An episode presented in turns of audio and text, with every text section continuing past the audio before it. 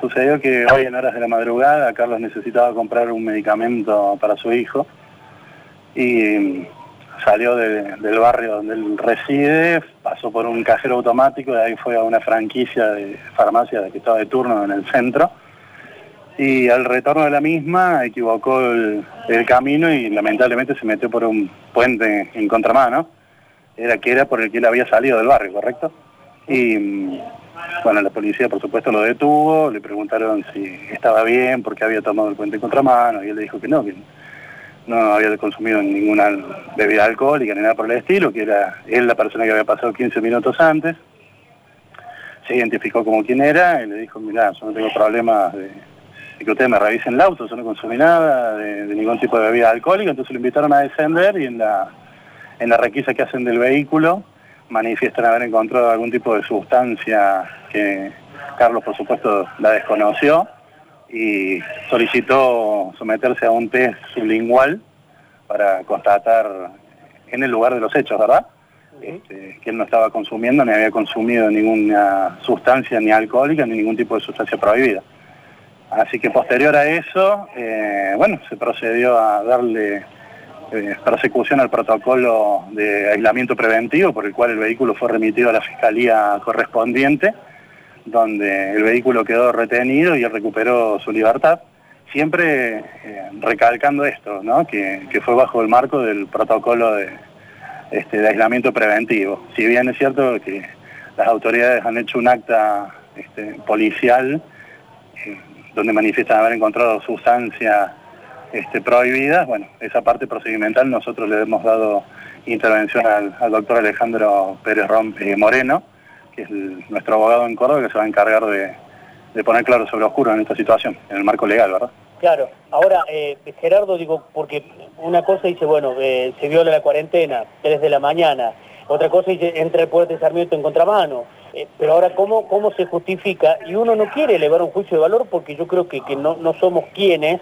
pero digo, ¿cómo se justifica que en el interior del auto se haya encontrado una piedra con dos gramos de cocaína?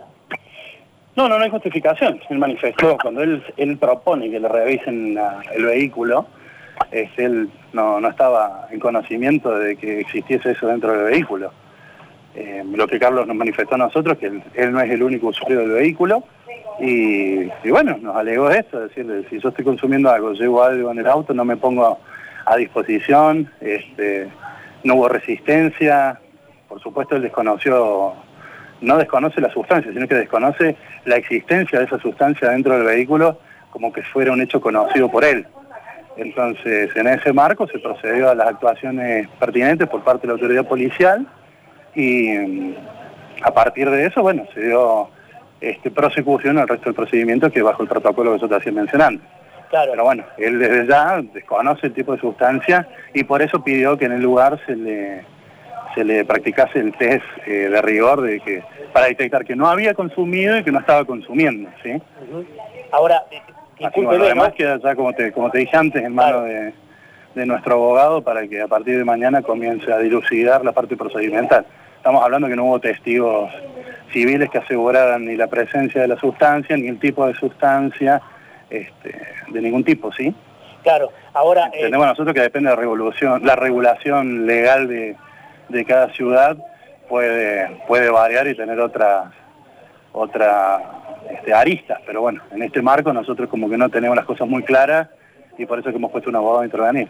Claro, ahora Gerardo, así como usted me dice a mí que, salió a buscar un remedio para la nena, que pues se puede haber equivocado en el tránsito, a mí me, discúlpeme, ¿eh? Eh, como siempre digo, sin elevar un juicio de valor, a mí me cuesta creer que en mi vehículo haya, qué sé yo, clorhidrato de cocaína y que yo no lo sepa, ¿no? Discúlpeme, yo eh, en esa parte... Tenés todo el, derecho del mundo en dudar, pero, es como... Es como a mí me cuesta creerle a, esa parte, o sea, que, que, Franco no haya sabido que en su auto, en su vehículo particular, debajo de una alfombra haya habido droga y no haya sabido, ¿no?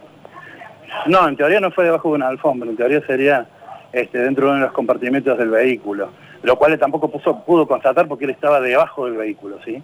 A él se le invitó a descender y él estuvo en todo el tiempo fuera del habitáculo del vehículo. Entonces es lo que nosotros necesitamos dilucidar. Más que nada para dar un marco claro a la situación, no estamos acusando ni desconociendo nada. Sí queremos interpretar esto de manera acabada. Eh, Gerardo, una pregunta que tiene que ver con, la, situación. Eh, a Carlos en algún momento le hicieron eh, algún, no sé si dosaje es la palabra, pero, pero algo que certifique que, él no había tomado nada de alcohol, que él no había ingerido ninguna sustancia. Digo, ¿le hicieron algún estudio o, no? Sí, en el lugar. Él exigió que se le practicase un test, este, que fue lo que te había dicho yo en parte del relato. Cuando las autoridades se esgrimen la existencia de esto, él pide que por favor se le practique a él este, un test para comprobar y constatar que no estaba consumiendo ni había consumido. Y se practicó en el lugar y dio resultados negativos. Pero por, parte de Carlos no hubo ni resistencia a ser este, revisado él ni el vehículo. Al contrario, él, él propuso, este, para tranquilidad de las autoridades, cuando le decían si había tomado algo porque había tomado el puente contramano, le dijo, no, mira, yo no tomé nada, revisen el vehículo tranquilo y ahí se procede toda esta situación. Eh, una consulta que tiene que ver, Gerardo, con eh, si usted tomó contacto con autoridades del club, con gente de Belgrano, si hablaron algo al respecto, eh, ¿ha tenido algún vínculo, digo, mediante teléfono? Sí, nosotros hemos estado en contacto permanente vía telefónica con algunos dirigentes y bueno, tenemos el apoyo al 100% de, de poner esta situación en claro, por el bien del club, por el bien del jugador, no, no, no hemos sentido que, no, que hayamos estado este, desamparados en ningún aspecto. El club ha estado presente en todo momento. Dari. Eh, una consulta, ¿el, vehículo eh, quedó retenido por la policía? Claro, sí, quedó retenido bajo el protocolo este de aislamiento preventivo. Como te había dicho al principio, está en la fiscalía donde van remetidos todos los vehículos que no tienen autorización para circular, porque él tenía los comprobantes en el teléfono, no los tenía de impreso, este, a los pagos sobre Mercado Pago, pero no tenía la hora, ¿sí? Hubo un pago electrónico tanto en la farmacia y al momento de retirar el, el dinero del cajero automático tenía sentado el movimiento, pero bueno, este, después de todo lo que sucedió, bueno, entiendo que es lógico que las autoridades lo remitan para poder darle prosecución al, caso, ¿verdad? Ahora, Gerardo, cuando él muestra esos comprobantes, digo, no, no, cuando él los mostró los comprobantes, la policía no, no le dijo nada, ¿por qué lo hicieron bajar del auto? Porque no tenía los horarios, ¿sí? Eso, eso este, no, no está, él no tenía los impresos, ¿sí? Porque fueron pagos electrónicos y no figuraban los horarios, así que bueno, lo demás se desencadenó posterior a esto, o al pedir los comprobantes y decir, mira, no imprimí el comprobante en el, en el cajero, tengo el movimiento, pero no el comprobante, viste que depende de los días, se aparece directamente todas las operaciones juntas, tarda en impactar después el movimiento y la hora. Eso por supuesto lo vamos a pedir, pero eso es una materia investigativa por parte de nuestro abogado. Eh, ¿El abogado le, contó algo de los pasos a seguir? No, nosotros nos pusimos en contacto hoy, eh, en horas del mediodía, este, para darle intervención, buscamos un abogado este, con experiencia en la, en la ciudad de Córdoba para que nos asesore y bueno, en función de eso estamos trabajando. Eh, Gerardo, eh, ¿le quedaba contrato hasta diciembre a Carlos eh, con Belgrano? ¿Cómo no te escuché, perdón? ¿Le, queda contrato hasta diciembre a Carlos con Belgrano? No, tiene contrato hasta, hasta un periodo más perentorio, pero eso es algo que nosotros tenemos que trabajar con la dirigencia este, de manera privada. ¿Ha hablado usted con, con Carlos en estos últimos en Sí, por supuesto, en todo momento estamos hablando con Carlos porque no la está pasando bien, eh, está recibiendo amenazas vía redes sociales ah, y agresiones continuas. ¿Pero amenazas por qué? Como con el semblante este, del fútbol argentino, entonces bueno, no lo están tratando bien en... Sí, Gerardo. Sí, no sé si me escuchas. No, no, no, se interrumpió el último. Me, decía que está recibiendo amenazas del futbolista. Sí, ha recibido agravios, alguna que otra, términos poco felices. Y, nosotros le hemos recomendado a él que cierre las redes y que se concentre en buscar la solución a esto. Y como te repito, Carlos es un chico que nunca tenía antecedentes de inconducta ni de ningún tipo de hechos relacionados con esto, así que estamos súper tranquilos. Eh, digo, pensando en lo que es el contexto, ¿no? Lo que son redes sociales y lo que puede haber llegado a ser, ser o no ser. Eh, eh, por ahí evalúan la posibilidad de, que lo conveniente, lo mejor sería que abandone la ciudad o no. No, por ahora lo conveniente es dilucidar esto, este, aclarar porque está en juego el buen nombre de la institución y el buen nombre del jugador. Este, nosotros creemos que lo importante en este momento es aclarar toda esta situación para que se quede tranquilo tanto el club como el jugador y por supuesto los hinchas del club. Eh, y, la última, ¿no? Que, va, va más allá. Digo, ¿qué, le pasó que se metió en contramano? Digo, porque el mismo puente que lo hizo en un sentido, después lo quiso hacer en otro. ¿Cómo fue? ¿Cómo? Digo, el mismo puente que hizo en un sentido, después lo quiso hacer en otro. ¿Cómo fue? ¿Qué le pasó? ¿Qué le dijo? él, cuando él cuando retornó, manifiesta haber venido distraído por la hora que era, él estaba descansando este fue producto de un pico de fiebre de su hijo, este, entonces se distrajo y pensó que el puente era doble mano, fue por eso que entró en el puente, pero eh, es como algunos medios han dicho que quiso esquivar un control policial y si uno quiere evitar un control policial no cae directo y de contramano, fue lamentablemente un error, este, independientemente de ese error se desencadenó toda esta situación, que creo que lo sano es que le pongamos un punto de claridad a toda la situación como te repito antes, por el bien del club, por el bien del jugador y por el este, por el bien también de todas las personas que están siendo afectadas. ¿Iba, solo él? ¿Carlos iba, solo? Y no, no, no, iba solo, iba solo, iba, este, no, no llevaba ni ropa de noche, ni mucho menos, estaba con, con ropa de entrecasa, digamos, no, no es que venía de, ningún tipo de reunión, ni mucho menos. Eh, cuando usted, eh, recién Gerardo, estamos hablando con, Gerardo San Martín, representante de, Carlos Franco, nos contó de que eh, el auto no, lo usaba pura y exclusivamente él.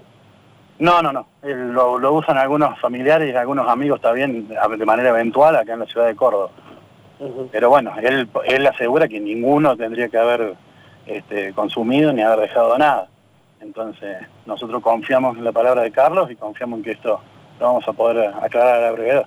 Eh, eh, eso le iba a preguntar, ¿no? ¿Qué, imagina cómo continuará esto? ¿Qué sabe? ¿Qué, qué, tiene No, no, la parte legal, te repito, nosotros hemos puesto un muy buen abogado en Córdoba, con mucha experiencia, eh, para que trabaje en esto y este, podamos llegar a una solución este, pronta y que las cosas queden claras, ¿sí? Porque no, no es bueno para la carrera de Carlos, no es bueno para el club, es una situación incómoda para todos los que intervenimos en esto y el momento difícil para él y para su familia. Son situaciones que uno no se las desea a nadie, son muy incómodas y, son situaciones de estrés, mucho nervio, él, no la está pasando bien, entonces creemos que lo, fundamental es llegar con vía legal este, a fondo a los efectos de, dilucidar y aclarar toda la situación. La última, Gerardo, eh, usted decía, él decía que eh, le encontraron... ¿Cómo? que, usted recién nos contaba que le habían encontrado eh, el clorhidrato de cocaína en, alguno de los compartimentos del auto. Eh, cuando él dice que no sabe de quiénes son, ¿qué piensa? ¿Que se lo pueden haber puesto a alguien o, qué imagina? No, nosotros no podemos asegurar, como no puedo asegurar que es clorhidrato, porque no hay un acto procedimental que haya sido este, exhibida y que nosotros tengamos constancia, eh, yo no puedo asegurar qué tipo de sustancia es, ni en qué cantidad, ni nada.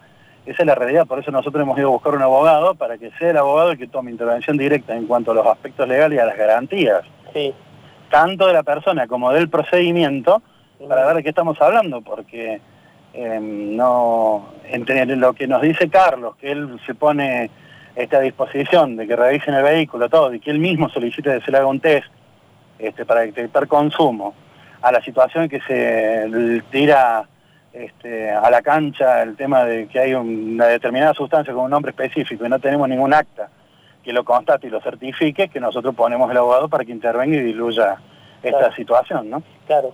¿Sabe por qué? Porque vio como Porque todo el mundo ha hecho la apreciación y ha tirado nombres, como usted puntualmente recién, y nosotros no tenemos ni siquiera nada para poder constatar y asegurar o refutar. Entonces, por eso que hemos dicho, bueno, pongamos la intervención del abogado. Yo le agradezco a todos los medios de Córdoba que han sido en principio los que se han puesto a disposición y han querido tomar contacto y no se han hecho eco de por ahí este, noticias que en Buenos Aires han salido de una manera bastante tendenciosa, arbitraria y librada al azar. Claro, sí, sí, sí, sí eso es cierto, ¿no? Pero la, la, la información es esa. Bueno, eh, y la última, ahora sigue usando su tiempo, dijo que eh, le quedaba un periodo en Belgrano, ahí se le, se le interrumpió justo la comunicación. ¿Hasta cuándo tenía contrato? nosotros tenemos contrato vigente, nosotros tenemos como... ¿Vigente que es hasta el 30 de julio hasta diciembre? El jugador tiene contrato con el club este, y es algo que vamos a tener que, que, respetar, en tanto en cuanto respetando siempre este, estas garantías que estamos solicitando, tanto en lo procedimental como en lo personal para, para Carlos. Y después, bueno, en función de cómo se resuelven los hechos, este, seguramente tendremos que hablar en algún momento con la dirigencia para que nos diga este, en qué situación estamos. Por ahora tenemos el 100% del apoyo de, de la dirigencia de Belgrano de Córdoba. Claro, si el club decide prescindir, ¿usted no cree que esto pase o puede llegar a pasar por todo esto? Sí, a ver, las rescisiones de contrato siempre están a la vuelta de la esquina, sea por este caso o por otro, ya sea por situaciones económicas, por situaciones de malestar de ambas partes. Eh, te repito, no es algo que se haya hablado con la dirigencia. Nosotros hemos tenido el 100% del apoyo de los dirigentes en contener a Carlos y en llegar a fondo de esta situación y mm, es lo que por ahora a priori no, nos tiene que ocupar. Después lo demás, nosotros tenemos contrato vigente, Carlos es una persona que aprecia mucho el lugar que, ocupa en Belgrano de Córdoba, lo respeta por supuesto como institución porque lo representa Belgrano en el fútbol argentino. Así que después, bueno, esto, una vez que se podamos llegar a un punto de solución, de dilucidar qué es lo que ocurrió, será momento de sentarnos con los dirigentes, escuchar si, si plantean algo y, se verá. Y Por este ahora lo que nos ocupa es solucionar esto, que es serio, porque Carlos no le está pasando bien, su familia tampoco, y no es una situación agradable para nada, de la manera en la que se lo no que se lo haya tratado mal a Carlos, se ha tratado mal la información, te repito, han sido los únicos los medios de Córdoba y algunos medios de, provincias del interior que se han hecho eco tratando de saber qué es lo que tiene Carlos para decir. Claro, él no quiere hablar, ¿no? No. No, nosotros hemos pedido que por favor no hable, él por supuesto que quiere dar la versión de sus hechos, pero nosotros necesitamos que él en este momento esté tranquilo, este, que esté contenido en su con su familia, hemos pedido que no participe en redes sociales ni mucho menos, pues lo que te dije antes no es una situación grata. Eh, entonces, bueno, este, en función de esto vamos a dejar que nuestro abogado trabaje tranquilamente y con el correr de los días tendremos los hechos resueltos y podremos dar una versión acabada. Seguramente Carlos en su momento podrá aclarar y nosotros, como te repito, nos hemos sentido muy contenidos por parte del club. Eh, la, la, comunicación con el club ha sido constante y fluida, no hemos tenido ningún problema, han hablado con Carlos, han hablado conmigo, así que vamos a respetar los tiempos y por supuesto siempre respetando a Belgrano, que hacemos también esto, ¿no? De, poner un abogado para que llegue al fondo de la situación. Gerardo, gracias por su tiempo. ¿eh? No, gracias a ustedes por el tratamiento de la situación.